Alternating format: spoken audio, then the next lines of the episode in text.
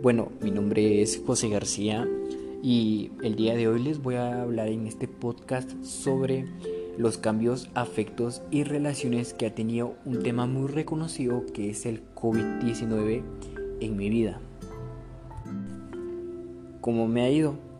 Creo que el COVID-19 le vino a dar cambios repentinos a mi vida.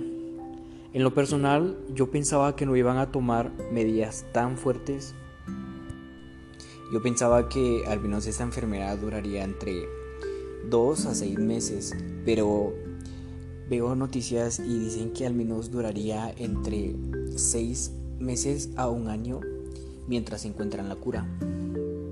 Como he pasado estos días durante el transcurso de la cuarentena, bueno, realmente creo que me afectó en ciertos puntos. Uno de ellos puede ser que cerraron centros comerciales, restaurantes, entre otros. Y bueno, una de las cosas que solía hacer era salir con mis amigos, con mis papás, hermanos, a algún lugar o bien visitar a mis abuelos de vez en cuando. Yo solía salir mucho de casa. Ahora me mantengo en casa respetando las medidas de seguridad que han dado las autoridades para disminuir la propagación de esta pandemia. He estudiado este semestre fue algo difícil porque no es lo mismo recibir clases presenciales que virtuales, por lo que siento que aprendía de mejor forma estando en las aulas de la universidad. Además, estar demasiado tiempo en casa me ha sido muy difícil, por lo que he transcurrido a practicar nuevamente atletismo acá en casa. Veo que es una bonita forma para desestresarme. También me he puesto a ayudar a mis hermanos con las dudas que se les presente en las tareas que les dejan. Me he puesto a leer un libro que desde hace mucho tiempo me llamaba mucho la atención, que es la de Gabriel García Márquez, que se titula Cien años de soledad. ¿Qué he podido aprender durante esta cuarentena? Bueno, he podido aprender a cocinar que pues la verdad no sé cocinar en lo absoluto. He estado aprendiendo conforme los días que pasan lo más básico. También he aprendido el abecedario en lengua de señas, que para mí es muy interesante y muy importante. Además, he aprendido a dibujar mejor de cómo solía hacerlo.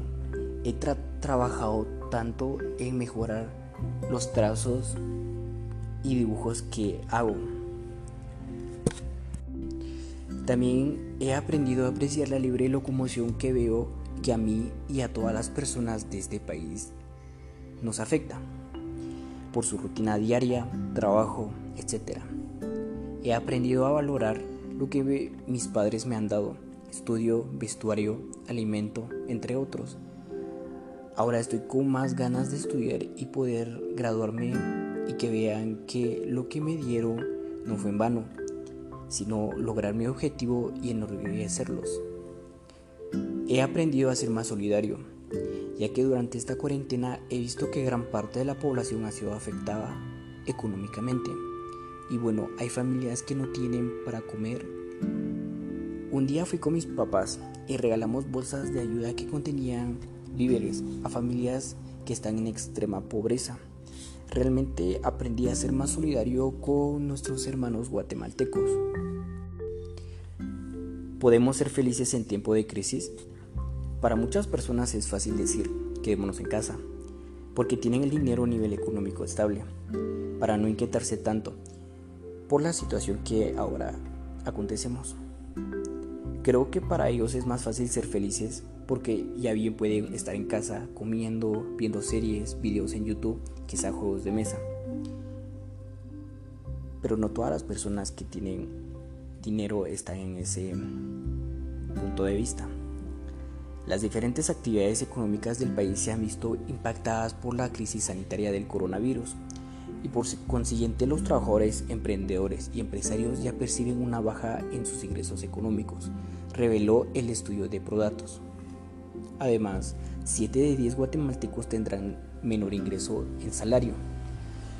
Las personas no vivirán tan tranquilas algunos porque ya no tienen el dinero suficiente para mantener a su familia, por ejemplo madres solteras, trabajadores con salario mínimo, entre otros. Además, otros vivirán con angustia sabiendo de que ya no generan más ingreso a su empresa, sino como tal, entre más días que pasen, se va desplomando el capital que ellos tienen. Otras personas son felices sabiendo que están en su casa, con su familia, estando sanos y dando gracias esperando a que esto que está pasando solo sea un mal capítulo de una historia que pronto terminará.